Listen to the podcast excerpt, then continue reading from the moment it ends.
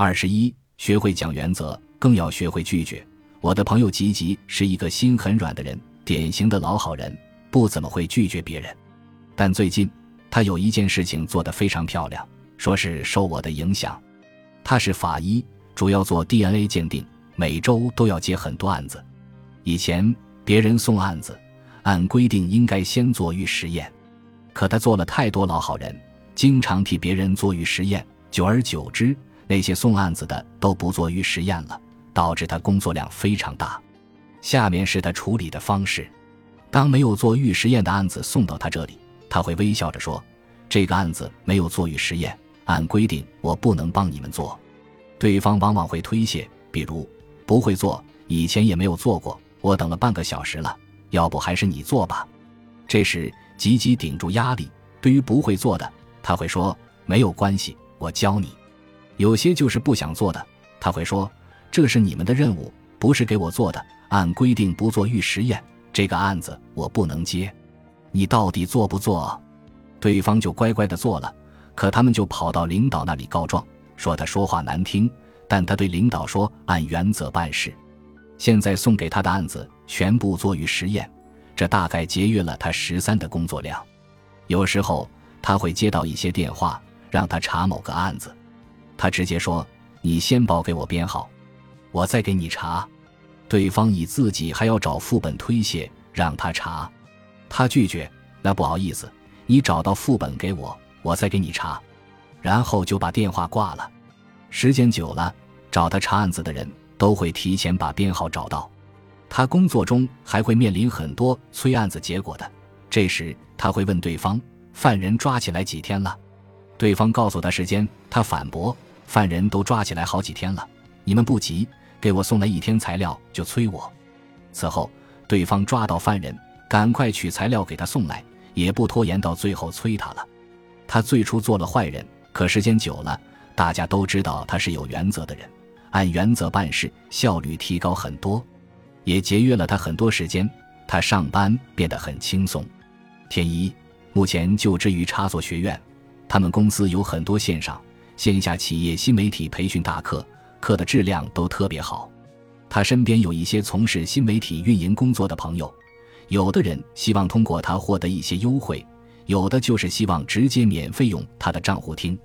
天一就很讲原则，如果公司现在有优惠，他会给的；对方请教问题，他也一一解答，但是绝不会答应无理的要求。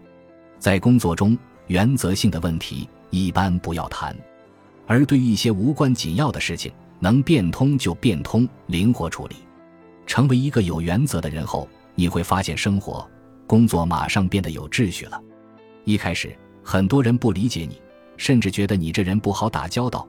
久了，大家就明白，你只是在有些事情上坚守原则，在无关紧要的事情上，还是非常愿意帮助大家。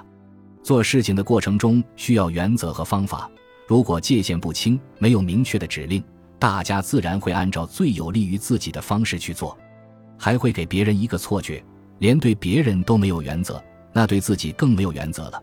自律性想必也很差，一定不能把重要的事情交给他做。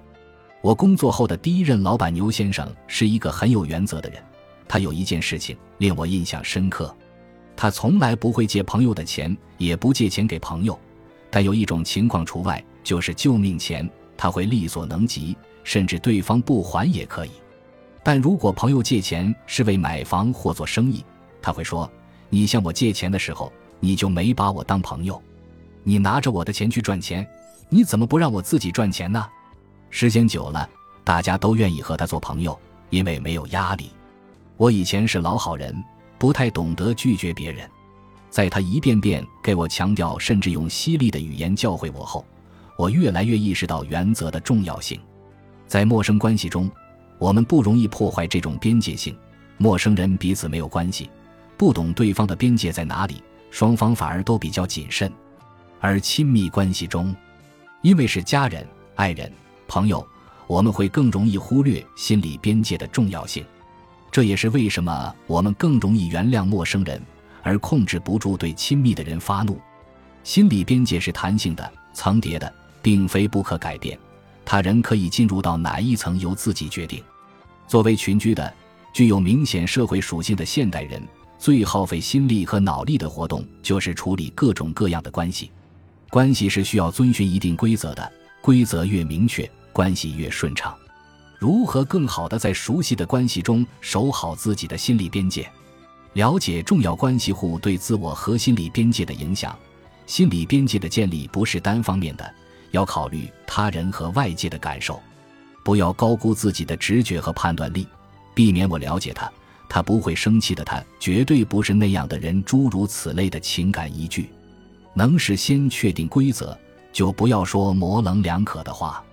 与人合作，事先确定好合作方式，千万不要丢出一句不急，以后再说。因为很可能就没有以后了。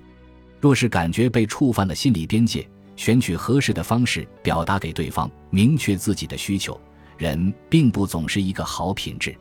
现在我越来越少的被人情绑架，拥有自己独立的空间，甚至一开始会牺牲掉别人对我的好印象。若想过得更舒心一些，就在能力范围内让别人按照你的规矩来，明确自己的心理边界。做一个有原则的人。